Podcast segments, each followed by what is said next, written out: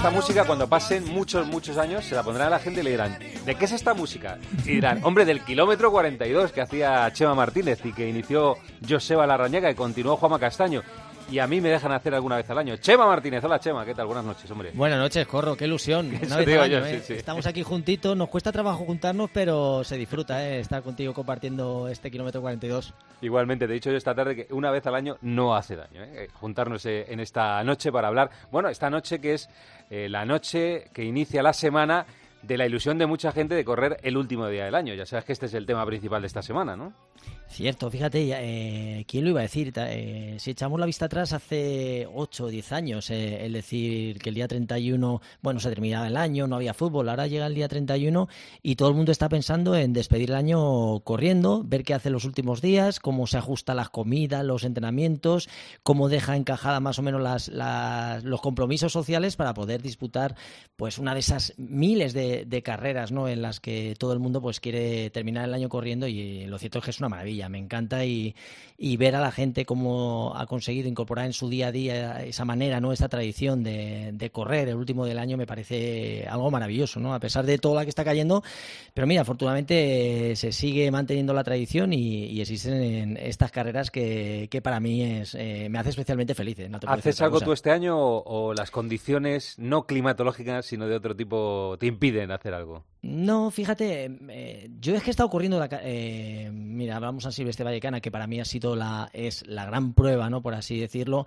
y la he corrido muchos años, la he ganado, he disfrutado de una manera para mí algo exagerado. Tengo unos recuerdos tan bonitos que a día de hoy, pues, eh, bueno, me, puede gustar salir a correr, pero no tengo ese, esa necesidad de, de, competir.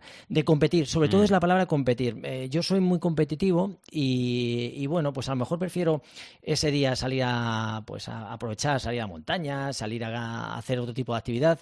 Y ese punto competitivo, fíjate, una cosa curiosa con, con los años, pues eh, lo he perdido en, esta carrera, ¿no? Ahora sí que entiendo que es una cosa más de tradición, de compartir, de hacer ejercicio, pero bueno, tengo tan buen recuerdo de, esas carreras, de esas San Silvestre Vallecana, que realmente no lo quiero estropear. O sea, tengo en la memoria de, cuando he ganado, cuando me he despedido del alto nivel, con todo el estadio gritando mi nombre, y eso hace que diga, jo, es tan bonito que para qué voy a estropearlo. Para que estropearlo, ¿no? ¿Tus hijos, eh, Nicolás y Paula, corren alguna, han corrido alguna San Silvestre? ¿Las has animado o no quieren tampoco? Pues fíjate, ellos corrieron, yo creo, la, la primera San Silvestre que hubo de niños, ellos la corrieron por acompañarme ¿no? y por participar, participar en, en, la fiesta, ¿no? lo que supone pues la traducción que disfrutaba su padre y, ellos eh, hicieron la primera de niños pero a día de hoy, mira, eh, Paula compite en natación en Nordicia, una prueba de natación que compite esta semana, una de las grandes pruebas del calendario de natación. Y, Nico, bueno, no compite todavía, son 10 kilómetros, le gusta el atletismo, se divierte compitiendo, pero le gusta la pértiga de medio fondo, con lo cual 10 kilómetros. ¿Es un o qué? Le gusta, fíjate que Duplantis se ha convertido en uno de los grandes. Es una estrella. Eh, sí, sí, sí, sí. Y los a los chicos jóvenes es, es alguien que le, bueno, que les tienen ahí muy, eh, se identifican mucho con él y, bueno, y le miran, le siguen y es un crack, es un crack. la pértiga, escucha, yo tuve la fortuna de hacer pértiga cuando iba al colegio, que no era muy habitual en la edad que iba yo al colegio. La pértiga es muy difícil, es ¿eh? muy difícil. O sea, o sea mm, doblar una pértiga hay que tener fuerza y técnica. Mira, yo tuve la. Yo tuve, cuando estudié INEF tuve que saltar, ¿no? Bueno, hacía que saltaba porque realmente se me había olvidado todo.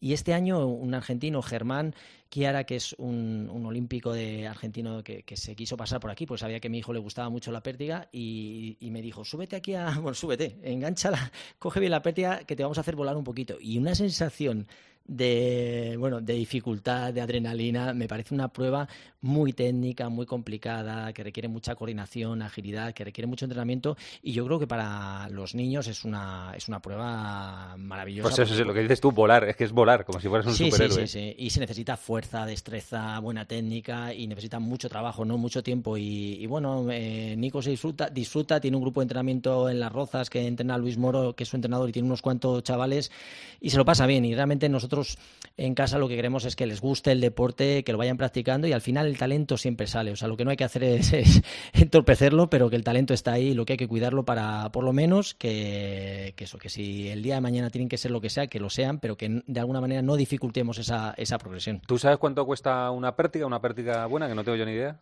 Pues fíjate, depende, desde 600 euros que puede costar alguna eh, a 1000 euros, hay de varios tipos, hay de carbono, hay de fibra y, bueno. O sea, la que tiene Duplantis a lo mejor mil pavos, ¿no? Sí, por ahí, seguramente. A él, eh, como todo, ¿no? A la gente buena no le cuesta, pero sí que es cierto que, que tener pértigas para niños que empiezan necesitan de durezas diferentes, porque cada vez conforme vas progresando necesitas más dureza. O sea, es, una prueba que también eh, necesitas tener un poco de medios para que los niños puedan hacerlo, ¿no? Para que se vayan iniciando, ¿no? Es un mundo que eh, realmente cuando lo descubres dices, o sea, es, complicado, ¿no? Sacar a gente de ahí porque es caro por tener las pértigas, necesitas una instalación donde puedas saltar. Imagínate en invierno, con lluvia, con todo, si no estás cerrado las pasas canutas. que... y, luego, Chema, que no te la pierdan en un viaje en avión, que esta gente va de un sitio para otro, que no te la pierdan ni te la rompan ni nada, ¿eh? Bueno, esa es otra historia, que esto la mayoría de, los atletas, los que saltan pértiga, ¿no? En los grandes Porque tú cogías tus zapatillas, las metías en la bolsa y, para adelante, arriba, las metías arriba en Pero hay aviones, hay aviones que ni siquiera te dejan... Eh, Meterlas en bodega, ¿no? Entonces tienes que hacer viajes alternativos, con lo cual eh, hay veces que dificulta Muchísimo, sí. Sí, sí, sí, los viajes. O sea, que no es, no es sencillo y es esta de las especialidades un poco de... Especiales, sí. Sí, sí, sí. Bueno, Chema, escucha, eh, San Silvestre Vallecano Has quedado con tu amigo Oscar Villabian, que es el director general ejecutivo de LASLAT, que es la empresa que organiza la San Silvestre Vallecana. Que nos cuente cosas, ¿no? ¿Le salvamos y que nos cuente cosas? Sí, sí, claro. Además estamos ante, pues fíjate, este año una, una vuelta de una carrera que, significa mucho más de lo que sería correr 10 kilómetros, que es algo más. Y este año, pues fíjate, con toda la que está cayendo, todas las dificultades, a ver si nos cuenta Oscar cómo están haciendo, que me constan que han utilizado, han hecho un protocolo muy especial para que extremar todas las medidas de seguridad, de seguridad y que la gente pueda disfrutar corriendo y que no se tengan más preocupaciones, ¿no? Hola, Oscar. ¿Qué tal? ¿Cómo estás? Buenas Hola, noches. ¿qué tal, Chema? ¿Qué tal? Buenas noches. Oye, Oscar, lo primero, la primera pregunta. ¿La prueba se corre el domingo, el viernes, perdona? Sí, bueno, la prueba se corre el viernes. Nosotros hemos seguido cumpliendo con todos los requisitos que nos han pedido las autoridades sanitarias y deportivas, tanto de comunidad como de ayuntamiento, y hemos trabajado en conjunto pues para, para con esta serie de medidas pues que correr de forma segura. ¿Cuánta gente está apuntada, Oscar? Pues a día de hoy tenemos apuntadas 33.000 personas en la prueba popular, más, más luego la internacional. Lo que pasa es que tenemos eh, 8.000 personas que van a correr eh, la prueba virtual, virtual.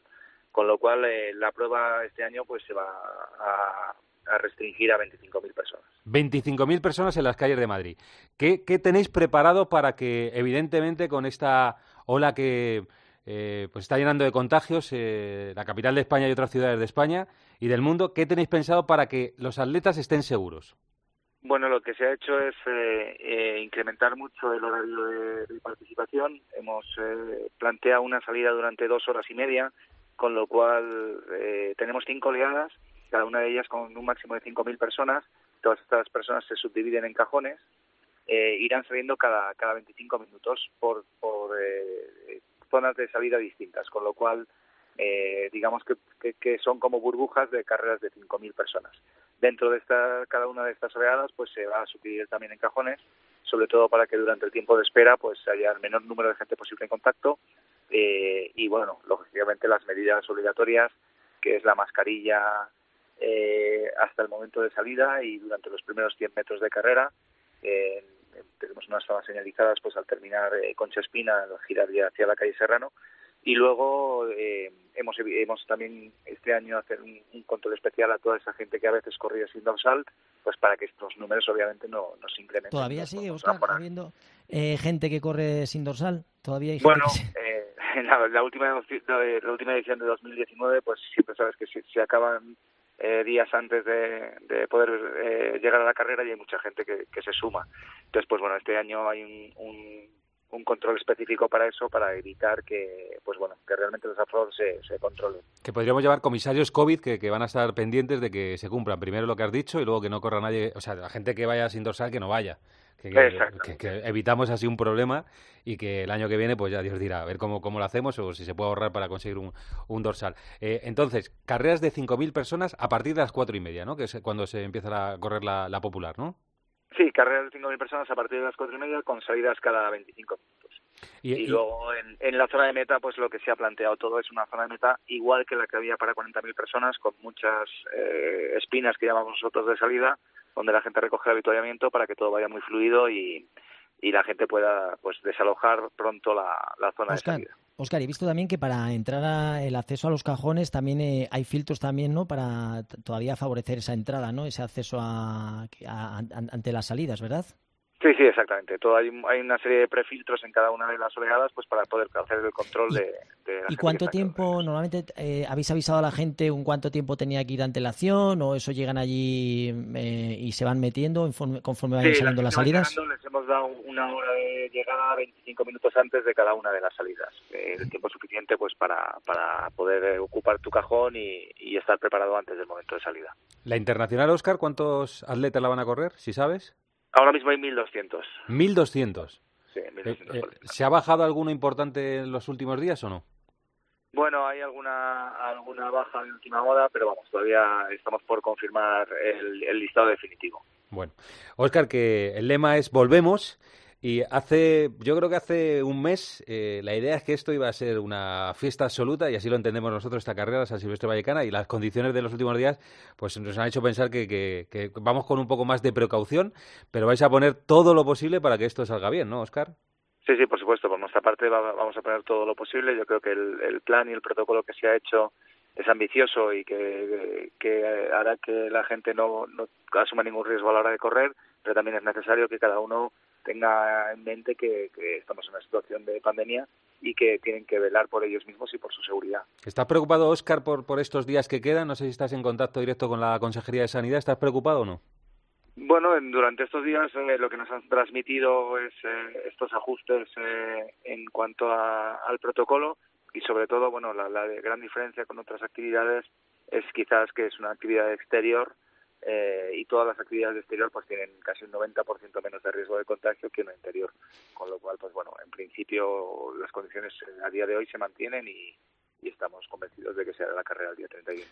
Muy bien, señoría, no hay más preguntas. ¿Tienes alguna más, Chema, para Oscar? Bueno, ¿te parece, Corro, si le ponemos a prueba a Oscar? A ver, vamos allá. Eh, que nos diga si se acuerda de quién fue el último ganador español de la San Silvestre Vallecana y en qué año.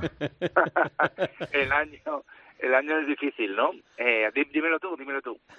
Pues sería, yo creo que el último español fue en el año 2003, creo. 2003 me suena a mí también. Creo recordar, sí. Y, es, difícil de localizar, es un tipo esquivo con los medios de comunicación. bueno, este, año, este, año, yo creo que, que Katir tiene mm, también posibilidades y a lo mejor, pues bueno, que ya, ya no es el último.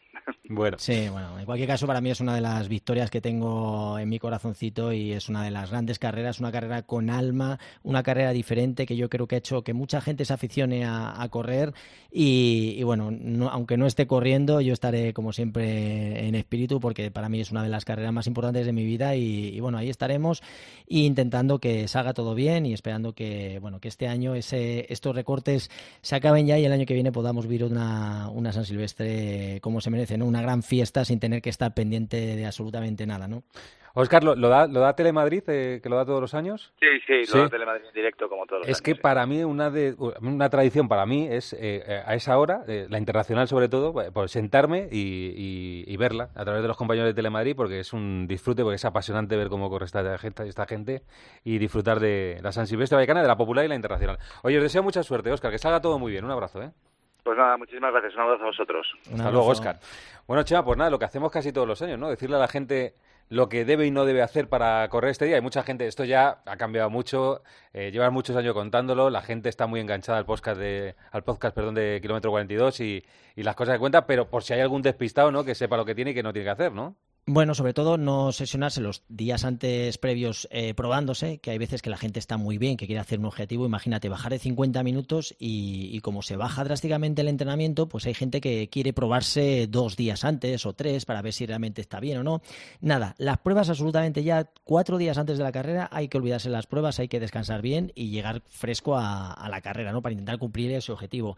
Luego, algo muy importante que muchas veces nos damos cuenta es cuando terminamos la carrera, inmediatamente después eh, pues cambiarnos de ropa, ponernos ropa seca, porque en estos días de frío el quedarse frío puede suponer caer malo y eso tampoco lo queremos. Así que, eh, a priori, si tenemos que hablar cosas antes, intentar descansar lo máximo para llegar a la carrera en las mejores condiciones, sobre todo al terminar, cuidarnos muy mucho de, no resfriarnos y bueno, cada uno en carrera sabe pues a qué ritmo tiene que ir más o menos, no fijas en el ritmo de los demás, salvo que vayas un poco a compartir la carrera con alguien que no sea eh, la, la parte competitiva ¿no? y que quieras disfrutar llevar la pues la tradición de correr esos 10 kilómetros a un ritmo relajado, pero si no, simplemente fijarte en tu ritmo y, y sobre la popular, todo... perdona, Chema, que, habrá algún amateur que, sea rápido, el, que suele ganar en cuanto hace la carrera.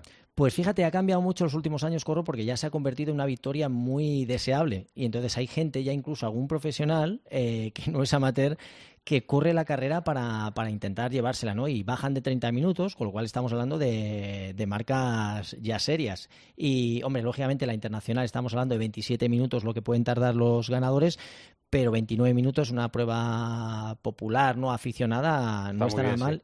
Y como digo, pues cada día está más, más cotizada esa victoria. Y sobre todo, bueno, eh, hay una parte más competitiva que suele ser pues esa primera parte, ese primer cajón. Es, hablamos de Oledas, que va a haber cinco, como cinco carreras diferentes. Pues en esa primera la gente sí que va un poquito más preparada, son los que han cuidado mucho la comida, pues tres, cuatro horas antes, que no hayan comido nada. Que, o sea, eh, que, los que salen a las cuatro y media, ¿a qué hora tienen que comer? Pues fíjate, yo aquí apostaría por un desayuno fuerte y no comería. Eh, porque realmente... ¿A qué, a media mañana o más pronto? Sí, eh, sería un lunch de que hacen los ingleses, ¿no? Una cosa de ese tipo. Eh, no, el lunch no es la cena, un brunch. un brunch, eso es.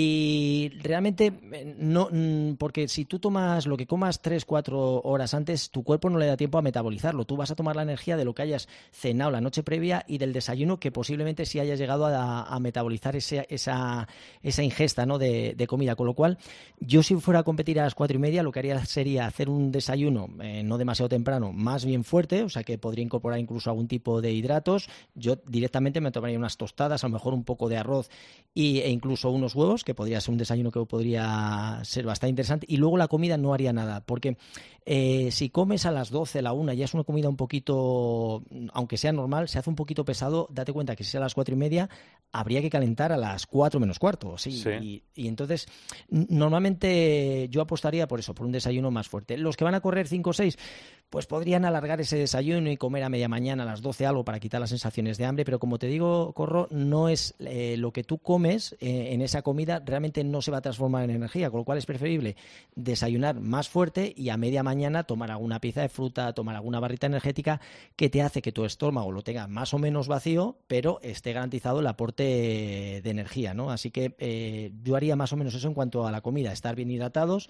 Son 10 kilómetros, tampoco están comprometido, hay gente que puede tardar una hora, pero normalmente sí que nos llena con la, energía que tenemos en nuestro músculo en forma de hidratos, eh, eh, teníamos garantía suficiente para, para, no tener ningún problema. ¿no? Así que... Y, escucha, eh, Chema, para la, para la gente que lo corre por primera vez, bueno, primero no salir a full, ¿no? que, a veces te va a quedar sin fuerza. Y encima la cuesta. Y eso te iba a decir, ¿dónde están? ¿Dónde están? Que a lo mejor alguno ni lo ha hecho el recorrido y lo hace por primera vez. El viernes, que ¿dónde están los puntos en que cuidado, no te cebes, que, luego viene pues esto? Pues fíjate, Corro, la salida, que es una excitación tan alta que siempre sales por encima de tu ritmo. Y encima coincide que hay una cuesta, así que si te pasas ahí, luego se complica la, cosa bastante. Yo, eh, la gente que lo ha hecho la primera vez, que sobre todo hasta que no lleguen a, Tocha, vayan más o menos relajados, disfrutando de las luces, de la ciudad. Bueno, a las cuatro y media no hay muchas luces, pero Sí, pero eh, enseguida a, las 5 y media, 6 ya, ya, empiezan a poner las luces. Eh, lo que es la última parte, los últimos 2-3 kilómetros son tremendamente duros. Una persona normal puede perder, de, estamos hablando de la élite, un minuto entre el segundo 5.000 con respecto al primero. Así que para que te hagas una idea, eso hablamos en élite. Si lo llevamos a gente normal, la diferencia entre la segunda parte eh, se, hace, se acentúa bastante. Así que calma, porque los últimos 2-3 kilómetros son duros y, y requiere que lleguemos un poco frescos para, sobre todo, llegar enteros. ¿Quién gana la internacional, sabes? No nos ha querido decir ahí quién se ha bajado, o sea, a lo mejor se ha bajado alguno importante. ¿La internacional tienes algún nombre...? Pues, fíjate, Katir, eh, que ha hecho un año increíble y va a correr y por lo que nos ha dicho Oscar llega en buen momento. Sería, y, si está, eh, sería uno de los favoritos, pero siempre últimamente hay varios africanos que, que son muy top y, realmente la carrera se hace muy complicada porque para ganar hay que estar en, torno a 27 minutos y eso no es sencillo. O sea que, que veremos. Katir cómo va a hacer española y veremos los africanos que hay. Durante estos días ya nos irán dando nombres y, veremos qué pasa. Katir, que es un fenómeno, le disfrutamos en Tokio y, la verdad es que es una máquina. Que bueno, está la San Silvestre Vallecana. Hay muchas San Silvestre, no sé este año si se van a disputar muchas en todo el territorio español, pero hay muchísimas carreras populares y que la gente lo disfrute en la medida de lo posible, con las medidas de precaución. Y Chema, que te voy a decir que es un placer hablar contigo. Saludos a tu estupenda familia y nos encontramos otro día, ¿vale? Pues muchas gracias, Jorro, y nos vemos prontito, ya sabes. Aquí estamos. Un abrazo, feliz año, Un ¿eh? abrazo, igualmente, feliz año. Chao, chao, adiós.